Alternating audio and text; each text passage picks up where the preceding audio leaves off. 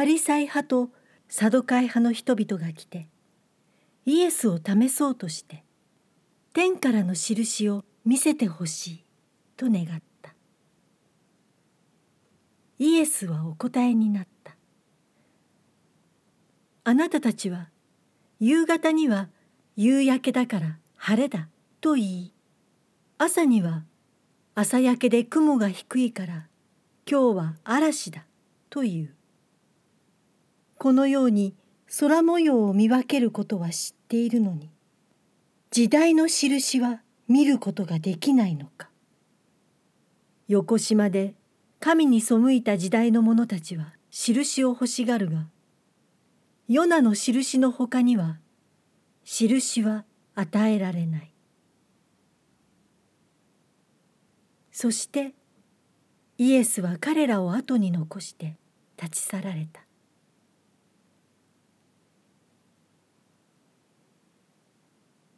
弟子たちは向こう岸に行ったがパンを持ってくるのを忘れていた。イエスは彼らにファリサイ派とサドカイ派の人々のパン種によく注意しなさいと言われた。弟子たちはこれはパンを持ってこなかったからだと論じ合っていた。イエスはそれに気づいて言われた。信仰の薄い者たちよ。なぜパンを持っていないことで論じ合っているのか。まだわからないのか。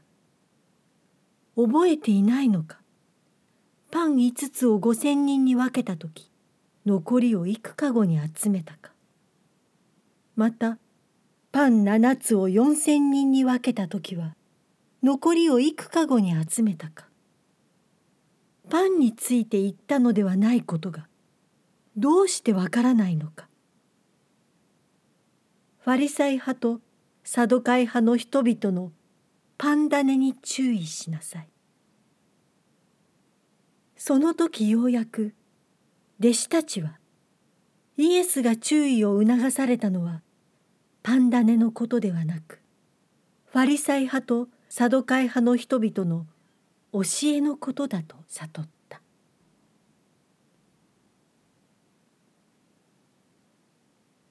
イエスはフィリポ・カイサリア地方に行った時弟子たちに「人々は人の子のことを何者だと言っているか」とお尋ねになった。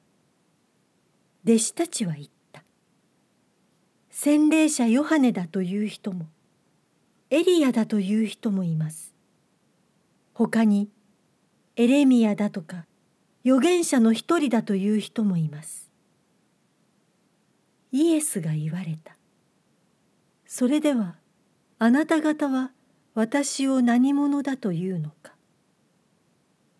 シモン・ペトロが「あなたはメシア生ける神の子です」と答えた。するとイエスはお答えになった「シモン・バルヨナあなたは幸いだ」あなたにこのことを表したのは人間ではなく私の天の父なのだ。私も言っておく。あなたはペトロ。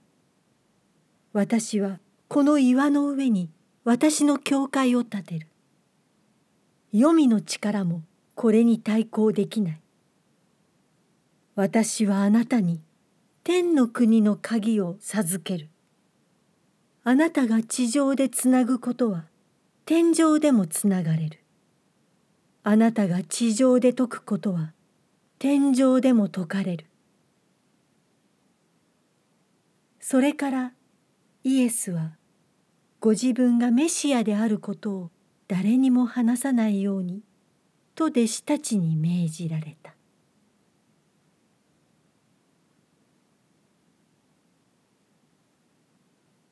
この時からイエスはご自分が必ずエルサレムに行って長老祭司長立法学者たちから多くの苦しみを受けて殺され3日目に復活することになっている。と弟子たちに打ち明け始められた。するとペトロはイエスを脇へお連れしていさめ始めた「主よとんでもないことです。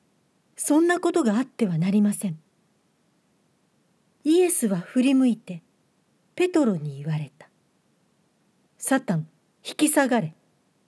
あなたは私の邪魔をする者神のことを思わず人間のことを思っている」